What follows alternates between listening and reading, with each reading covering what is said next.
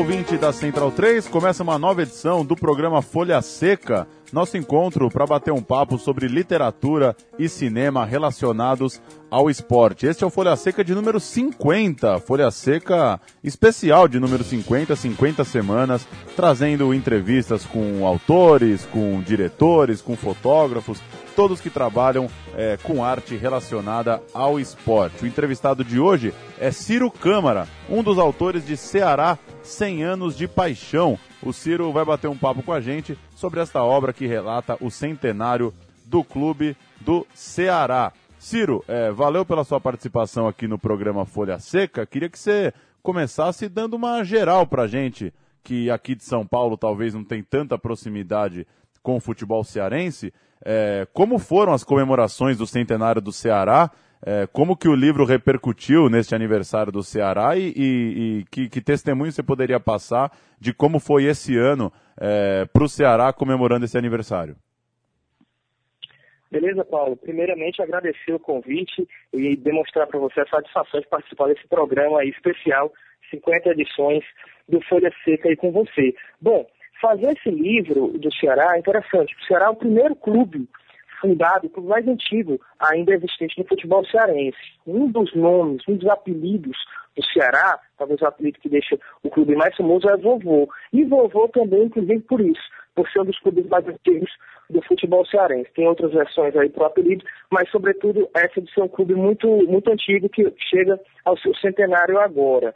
Bom, o, o, livro do Ceará, o Paixão, o, do Paixão, ele entra dentro de todo esse cronograma aí de comemorações pelo centenário da equipe cearense. O Ceará que fez o seu centenário no dia 2 de junho deste ano, a equipe que acabou imaginando que o grande feito para o ano, para além de uma disputa local, o Ceará campeão cearense, o Ceará que conquistou o seu terceiro tetracampeonato cearense, agora vai rumo ao Penta, que seria um Penta histórico no ano que vem, mas o grande objetivo da equipe para esse ano era realmente retornar a Série A do Campeonato Brasileiro no seu ano de centenário, o Ceará não conseguiu, ficou pelo caminho. Então, se dentro de campo nem todos os objetivos foram alcançados, Paulo, pelo menos fora de campo, o Ceará, a torcida do Ceará participou ativamente de uma série de, de manifestações em torno dessa questão do centenário do clube, e dentre elas o lançamento do livro, para quem não teve a oportunidade ainda de ter o livro, de visualizar o livro, é aquele chamado livro de ouro, ou seja, aquela edição numerada, limitada, com capa dura. Então, realmente, o livro que a gente, que da Fundação Demócrito Rocha, nós somos convidados pelo clube para fazer essa edição especial, nós realmente tentamos levar ao máximo o esmero na produção desse, desse material, porque a gente sabe que tem um cunho histórico e também não deixa de ser uma palavra do clube. Então, o Ceará, é, de alguma maneira, apostou na gente, confiou no trabalho de toda uma equipe que já desenvolve trabalhos relacionados à história, à pesquisa no estado do Ceará, também desenvolve trabalhos nessa área esportiva e a gente conseguiu aí fazer um produto que, de, é, modéstia à parte, ficou, na minha opinião, muito bom. O do Ceará tem dado feedback bem, bem importante, bem interessante para a gente nesse ano. O Ceará, como você lembrou, fez 100 anos em junho e ficou muito perto de voltar para a Série A, povoou ali as primeiras posições do Campeonato Brasileiro da Série B, terminou a tabela com 57 pontos, 5 é, abaixo do Havaí, que foi o último a ser promovido. É, Ciro, dá uma passada para a gente pela, pelos principais momentos da história do Ceará. O Ceará teve uma fase muito boa nos anos 90, é, que pelo menos é, eu, eu me recordo mais facilmente. É, agora, recentemente, disputou uma Copa Sul-Americana, já tinha jogado uma Comebol lá atrás também, que são eventos importantes de, de uma participação do Ceará em campeonatos internacionais. O é, que, que você destacaria para quem talvez não conhece tanto a história do Ceará? Isso é interessante porque um dos pontos que eu considero mais talvez significativos desse livro foi a gente ter elencado, e também que mais nos requer responsabilidade, foi ter elencado tanto os 100 principais jogadores da história do Ceará, como os 100 principais jogos da história do Ceará. Então, perpassando por essa centenária de jogos aí, a gente consegue ver muitos, muitos movimentos importantes que a equipe fez em nível nacional, sobretudo também em nível local. Será um clube mais forte aqui no Nordeste.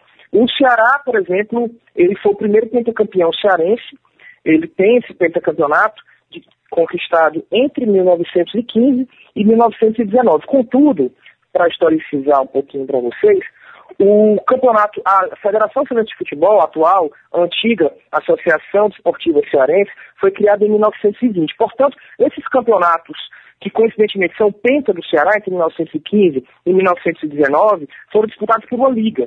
Assim como, por exemplo, a Liga Metropolitana no Rio de Janeiro, São Paulo também teve a sua liga, e só foram reconhecidos pela Justiça em 2008. Portanto, durante um bom tempo, o Ceará buscou o reconhecimento desses títulos. Esses títulos que, por sinal, esse pentacampeonato fazem com que o Ceará ultrapasse o Fortaleza no número histórico de títulos cearenses e também fazem com que esse campeonato do ano que vem, em que o Ceará tentará um pentacampeonato, seja também um campeonato cearense muito interessante, porque o Fortaleza não vai querer que o um título que aí sim o clube, seu principal rival, poderia ostentar como um pentacampeonato que todo mundo viu, e o Ceará poderá dizer que tem dois pentacampeonatos. Um questionado pelos rivais, esse de 1915 a 1919, por mais que a justiça tenha dado direito ao Ceará, os rivais sempre ficam questionando, e aí também, quem sabe, um possível pentacampeonato no ano seguinte. O Ceará, que foi o primeiro clube cearense a disputar a Série A do Campeonato Brasileiro,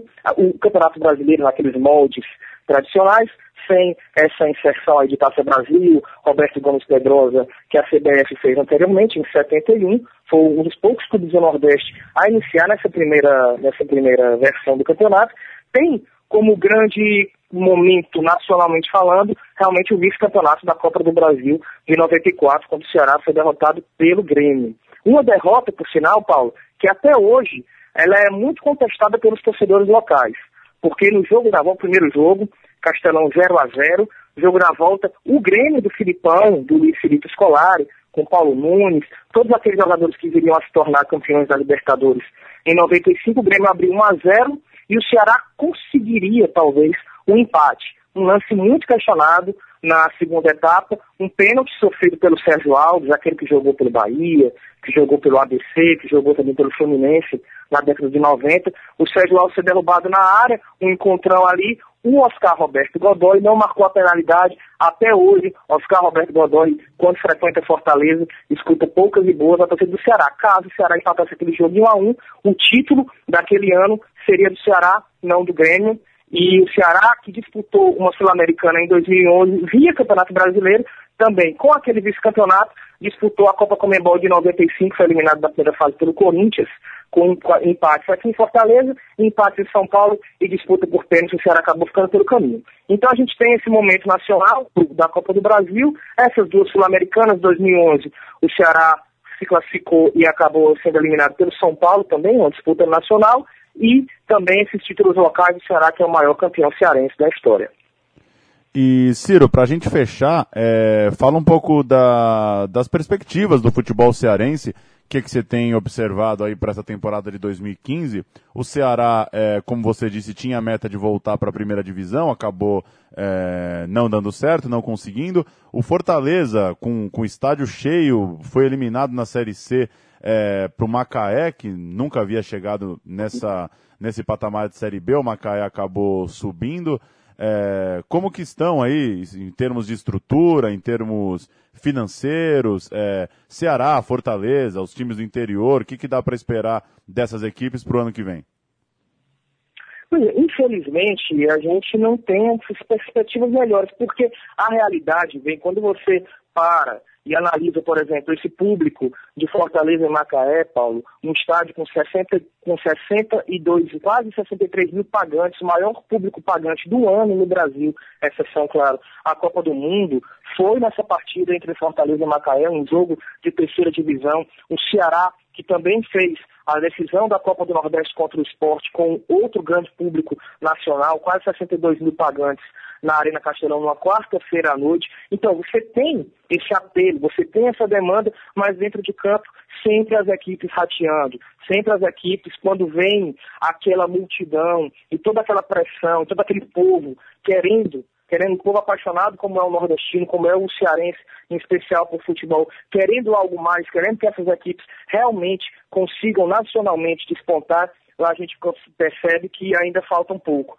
falta um pouco de estrutura, falta um pouco de cabeça, diretorias também precisam parar, repensar. Fortaleza passa nesse momento por um momento muito conturbado, já são cinco anos, caminhando para um sexto ano de Série C, é demais para uma torcida tão grande quanto a do Fortaleza, tão apaixonada. Então, essa pressão essa vontade grande de querer realmente ressurgir, de retomar os melhores dias, os, os holofotes, isso acaba muitas vezes pesando quando você tem equipes como o Fortaleza, que já tem uma história no futebol nacional, contra, por exemplo, o Oeste, que também eliminou Fortaleza no estádio Presidente Vargas lotado, quando o Castelão estava em obras para a Copa do Mundo. O Sampaio Correia, que eliminou Fortaleza no passado, também com o Castelão apinhado de gente. E nesse ano, Macaé. O Ceará, novamente, a Asa de Arapiraca, que classificou o Ceará na Copa do Brasil, que classificou o Ceará ano passado numa semifinal de Copa do Nordeste. Esse ano, tudo bem, pegou um adversário também forte, como é o esporte, que mais do seu patamar. Mas, enfim,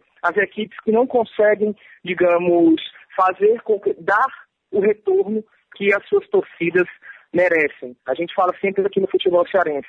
Temos torcida de primeira divisão, infelizmente, dirigentes, talvez de terceira, quarta divisão, e equipes muitas vezes também sem divisão, sem, enfim, sem, sem parâmetro para representar as instituições que deveriam representar. Futebol no interior, e caso caiu, da série, da série B para a série C, portanto, ano que vem teremos dois cearenses no mesmo grupo A, esse grupo do Norte, Nordeste e um pouco de Centro-Oeste, aí da série C, com Fortaleza e Casa.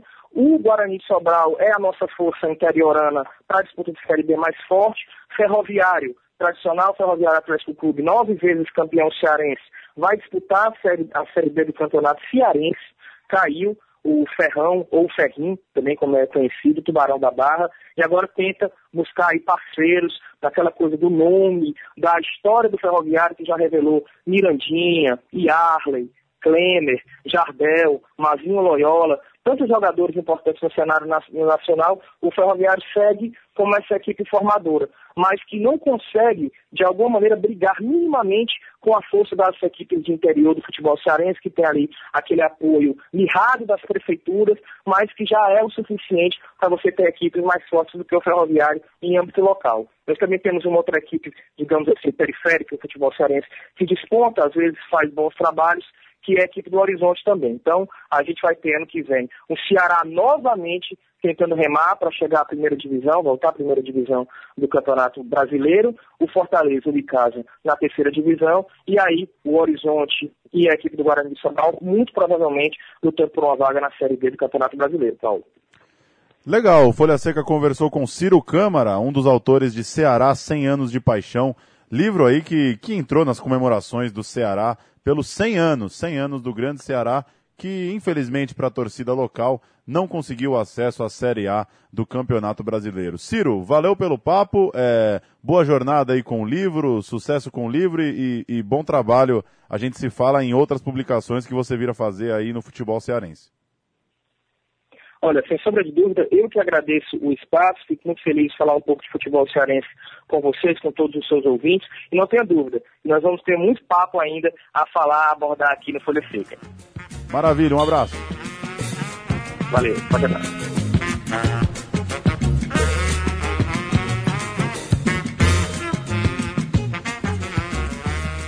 Leandro Yamin, que chorou na derrota do Palmeiras para o Ceará na fatídica Copa do Brasil de 94, quando o time de Vanderlei Luxemburgo, campeão brasileiro, já robusto, já inteiro, depois de um 93 de muito sucesso, caiu para o Ceará. Jogo em que Evair perdeu um pênalti, talvez a única vez que isso tenha acontecido na história. Tudo bem, Paulão, amigo da Central 3 que ouve o Folha Seca? É, no dia desse Palmeiras Ceará que você está citando, eu estava aprendendo a fazer rede de futebol de botão com, com plástico. É, ao lado de Gabriel e um amigo do pai de Gabriel, Gabriel, do Central Autônomos e do Conexão Sudaca. Que coisa, não? Que noite! Que foi tarde. Tarde noite, foi de tarde, tarde noite. A gente vai começar o segundo bloco do Folha Seca homenageando o Roberto Bolanhos, o eterno Chaves, é, que morreu na última sexta-feira. A gente vai ouvir um trecho de um dos tantos episódios que tinham ali o futebol, o esporte como pano de fundo. Neste, Chaves, Chiquinha, Seu Madruga, a turma toda estão é, num conflito ali, porque vai ter jogo da Copa do Mundo, Leandro e a mim. E a TV do Seu Madruga não pega. A gente vai ouvir um trechinho como homenagem a Roberto Bolanhos. Chaves, o futebol de hoje é internacional. É? E por que não me chamou, tonto? Porque sempre que eu chamo de tonto me bate. Tonto é você? Quem joga hoje? Os jogadores. Quero dizer, que país contra que país? Ah, é a nossa seleção contra a Alemanha. Só que o problema é que eu não me lembro com qual das duas Alemanhas. Como qual das duas Alemanhas, Chavinho? Só existe uma. Não, papai. Tem duas Alemanhas. A Alemanha Oriental e a Alemanha Ocipital. Bom, mas as duas ficam no mesmo país. Só que de um lado tomam vodka e do outro cerveja. Só isso. Só isso, né, Leandro Amin? De um lado tomam vodka, de outro cerveja. Que aula, né? Que aula. Uma, uma aula de história de Seu Madruga. Monstro Seu Madruga, monstro Roberto Bolanhos, que acho que teve o reconhecimento merecido aí no último final de semana, né? Se alguém tinha dúvida do tamanho do, do X-Espírito, do Chaves pra gente aqui no Brasil, é, acabou essa dúvida, né? Não tenha dúvida, Paulo Júnior, e pra gente não sair da, da, do esporte na literatura e tudo mais aqui, é, vale dizer que Chespirito, ou na verdade o Roberto Gomes Bolens, foi velado no Estádio Azteca, né? Que recebeu o, todo o anel de baixo, ficou quase todo ali lotado, uma homenagem é, imensa, cheia, inclusive de algumas. É, de, de, alguns eventos teatrais ali, crianças com as roupas de, de, de Chaves e Chapolin e tudo mais. É, era um grande, eu acho que a gente aqui no Brasil sabia que ele era muito querido no Brasil, mas eu não tinha essa noção, eu tinha só uma certa noção, não tinha exatamente a certeza de que ele era tão querido em todo o continente. E se você passar os olhos, ou tivesse passado os olhos na semana passada, é, nos sites dos princípios de, de, Chile, de Colômbia, de Peru, de Bolívia, de Uruguai, você ia ver ele na capa de todos os principais jornais. Acho que isso diz muito sobre ele, né? E quem quiser ouvir mais, ouça é, mais sobre Chaves, ouça o Conexão Sudaca da última sexta, onde Matias Pinto, Felipe Bigla de la Rente e Gabriel Brito teceram bons minutos a respeito da relação de Bolanhos com o futebol mexicano. Vale a pena mesmo. Passar por alguns lançamentos é, dos últimos dias e dos próximos também. Nunca mais, 25 anos de luta pela liberdade no Esporte Clube Bahia, livro com prefácio de Juca Kfouri foi lançado agora, no final do mês de novembro, em Salvador, a obra de Nestor Mendes Júnior, que deve ser candidato à presidência do clube nas próximas eleições e faz justiça aos heróis que combateram o domínio político dos grupos de Paulo Maracajá e Marcelo Guimarães desde o final dos anos 70. Obra importante para quem é, quiser entender e quiser ver que é, lá em Salvador também teve ditador no poder, teve gente usando de tudo para multiplicar o, as famílias, as gestões, anos a fio na presidência, neste caso do Esporte Clube Bahia. E não é muito diferente do que acontece é, em, em outros setores é, da sociedade, do, do poder, né? O Brasil, se o futebol é, explica muita coisa da vida, é, a maneira como o futebol é tratado em determinado país explica bastante também do país.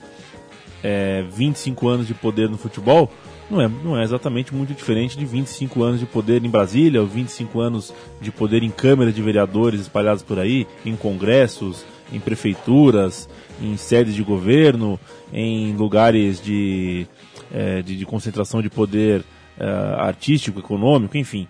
É, isso acontece em muitos lugares e no futebol também acontece, mas talvez no futebol seja pouco, pouco exista pouca cobrança, né? Cobra-se muito o resultado em campo, tal, mas é... agora finalmente que as coisas estão melhorando um pouco, né? Pessoas acho que nunca antes se ligaram tanto em eleição de presidente, né? Que mostra também o, a democratização do país, né?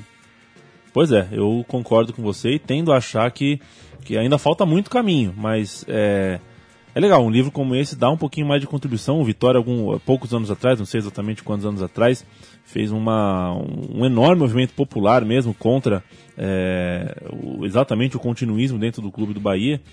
E, bom, Eu acho que esse é o caminho natural, correto, bacana se fazer. Tá de parabéns uh, a iniciativa de falar sobre uh, esse período da história do Bahia que acabou sendo inclusive uma, uma época vencedora em, em dada medida, né? Se você pegar Pois é. alguns recortes de tempo, mas não é disso que se trata uh, a gestão do futebol nesse sentido. Dirceu Lopes, Leandro Amin. Dirceu Lopes, Paulo Júnior, veja você que ele lançou é, no final de novembro, em Montes Claros, o livro O Príncipe, a real história de Dirceu Lopes, escrito pelo jornalista Pedro Blanc. O livro é uma biografia daquele que foi considerado por muitos, inclusive pelo próprio Tostão, né? É, o sucessor de Pelé, na verdade, o Tostão considera ele o principal jogador das conquistas do Cruzeiro na época, eles jogaram juntos, né? E o livro conta passagens históricas, como a decisão da Taça Brasil de 66, quando o Cruzeiro venceu o Santos, o Santos do Pelé, e, e o Pelé e companhia, né? Não era só o Pelé, naturalmente, e ficou com o título. Depois de ser lançado em Belo Horizonte e Pedro Leopoldo, que é a terra natal do Dirceu, Montes Claros foi a escolhida para receber o lançamento por uma questão de identificação, Paulo Júnior. Foi lá que Dirceu fez a sua primeira partida como profissional do Clube Mineiro. Dirceu Lopes ou Tostão, Paulão? Tostão. Tostão? Tostão é, no desempate pela coluna no jornal, né? Os dois eram muito bons, um escreve melhor que o outro. Eu vou ficar com o Tostão. Perfeito. Foi lançado na última segunda-feira, dia 1 de dezembro, em São Paulo, o livro 20 Jogos Eternos do Corinthians, do jornalista Celso Zelt, seguindo a coleção da Maquinária Editora, livro que já que demorou até para sair do Corinthians, já, já há algum tempo. Já entrevistamos aqui o Fábio Matos, dos 20 Jogos Eternos do São Paulo. É, tem o do Palmeiras, tem o do Flamengo, já tem muito time retratado. Agora o Corinthians. Leandro e a mim, o seu jogo eterno do Corinthians, eu não tenho a lista dos 20. É, que jogo que você acha que, que marcou de alguma forma? É, sem ser os famosos, claro. Algum, Buscar um de vitória, né? Naturalmente. uma vitória É, interessante. ah, a vitória de 1 a 0 que colocou o Corinthians na final do Brasileiro de 98, 1 a 0 no Santos, gol do Edilson, jogo 3 da semifinal. Muito bom. que na verdade foi 1 a 1 né? O Viola fez o gol no primeiro tempo, o Narciso estava suspenso, estava jogando uma barbaridade. O segundo tempo bastante tenso e perto do fim o Edilson fez um gol é, com a marca do, do Edilson, né? É, dominou muito bem, foi muito rápido no movimento, girou o corpo, bateu de bico, um, um belíssimo gol, colocou o Corinthians, aquele timaço do Luxemburgo na final. Que é um jogo que me marcou muito, inclusive pelo dia, pela vivência, pelo, pela, pelo envolvimento que eu tive com a noite do jogo. Que coisa. é sempre uma baita noite. Eu vou ficar então com o Corinthians em Al Nasser, porque foi a inauguração da parabólica da casa de Itanhaém que eu passava as férias. E foi legal. Tá lá o Cê- gol do Rincon, né? De Foi pênalti. o gol do Rincon no o gol do Ricardinho do Rincon, não foi nenhum dos dois de pênalti. Não foi de pênalti do Não. Rincon? Eu jurava que tinha sido de pênalti. Não, o Rincon veio carregando pela direita assim e bateu bateu por Tem baixo razão. do goleiro. Tem razão. Esse jogo, ao mesmo tempo, na Gazeta, jogava Palmeiras e Criciúma pela Copa São Paulo, em que o craque do Palmeiras era Tigela, que depois veio Ah, ser conhecido como Rodrigo Tadei. E o legal é que não era tigela só pelo cabelo, era também porque ele levava, né, pros treinos uma tigela com biscoitinhos, né, que a mãe ou a avó dele é, preparavam. E ainda sobre esse jogo do, do que eu citei, do Corinthians e Santos, era uma semifinal de campeonato.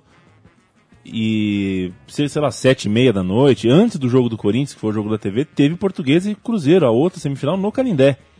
E foi, eu, eu lembrei disso porque o carro onde eu tava furou o pneu pertinho do Canindé, aquelas luzes Que lástima. É, e eu acabei perdendo o jogo da Portuguesa, não consegui assistir, mas assisti o do Corinthians. Que Ah, português, hein?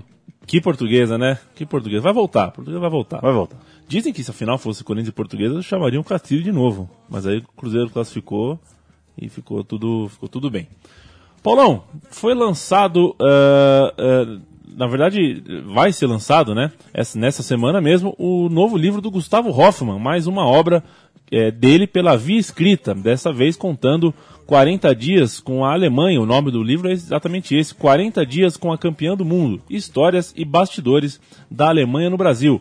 O lançamento. ah, São não, dois. São dois? São dois. dia 1 em Campinas e amanhã, quinta-feira, 4 de dezembro, na livraria Cultura do Conjunto Nacional. Portanto, nessa tem um dia, na verdade, no dia de hoje, né? Nós estamos falando Estamos na quarta? É, quinta-feira, dia 4, né? Não dá pra saber, né? Essa coisa de podcast Quinta, é uma não, loucura. quinta-feira, exatamente. Quinta, Hoje- dia quatro. Se hoje é quarta-feira, é, naturalmente, é, é amanhã. Agora é legal, isso mostra um pouquinho do, do, do momento, né, Paulo, do, do- da literatura e do esporte, né? O cara passou 40 dias lá e foi escrevendo um pouquinho por dia, vivendo para o blog da ESPN, que é um blog do qual ele trabalha, e reuniu coisa para um livro. Certamente em outras Copas, outros jornalistas é, cobriram outras seleções e tinham material para fazer um livro, mas o momento não era tão favorável, né? Eu concordo com você, só que eu vou dar um tempo pra ler esse livro, porque eu não aguento mais a, a Alemanha, né? Não dá, não dá mais, não dá mais. É, brincadeira, o, o Gustavo, inclusive, já falou com a gente aqui sobre o livro anterior dele, que é sobre, sobre histórias alternativas do futebol, e agora ele que, que acabou até dando sorte, né? Tem isso também, a cobertura, né? Foi colocado para cobrir a Alemanha, é, talvez muita gente preferisse cobrir o Brasil, ou a Espanha, atual campeã do mundo, a Argentina, enfim. É, a Alemanha, que também é uma seleção gigantesca, claro, acabou tendo história legal, porque ela ficou num lugar meio isolado, mas teve uma relação próxima com os moradores locais é, e ganhou a Copa, enfim, enfiou sete no Brasil, aquilo tudo. E ao contrário do Leonardo Bertozzi, por exemplo, que cobriu a seleção da Itália. A Itália saiu na primeira fase, ele foi cobrir a França. A França foi eliminada. Logo em seguida, não dá para fazer um livro sobre isso. Então, só para marcar, Paulão, já aconteceu o lançamento na- em Campinas e quinta-feira, amanhã, para quem está ouvindo em primeira mão, tem o lançamento na Livraria Cultura do Conjunto Nacional em SP. SP. E para fechar, é, nessa quinta-feira, 4 de dezembro, a morte de Sócrates completa três anos. Foi naquele 4 de dezembro de última rodada de Campeonato Brasileiro de 2011. Corinthians e Palmeiras jogaram no Paquembu. Corinthians com a mão na taça, segurou o 0 a 0 Palmeiras até teve uma chance boa para marcar no fim do jogo, né? Uma cabeçada do, do Fernandão que resvalou no travessão. É, o fato é que o 0 a 0 é, garantiu o título para o Corinthians e o Sócrates morreu é, na virada ali do sábado para o domingo, nas primeiras horas de domingo, né? É, o, o dia corintiano amanheceu com a morte do Sócrates. A gente vai ouvir, Leandro e a mim, na Ozete, cantando a música Sócrates Brasileiro e eu te vejo, ou melhor, ouço, na semana que vem. E me vê também. Pois é. Afinal de contas, estamos num estúdio ah, amplo, a gente fica em mesas muito longes, mas com a boa visão a gente consegue se enxergar. Mal sabem os ouvintes que esse é um programa feito na mesma baia. Exatamente. Pois é, aqui é um estúdio de baias. Leandro a mim, valeu. Valeu, grande abraço, Paulão. É, parabéns pelos 50 programas. É, isto não é pouca coisa, maestro. Um grande abraço, até mais. Calando Morsa, que disse que o formato aguentava por volta de 49 programas. né? É, a partir de agora ele tá errado. O programa 51 você ouve na semana que vem. Este, todos os 50, estão em central3.com.br e até a próxima. Sócrates brasileiro, Sampaio de Souza, Vieira de Oliveira.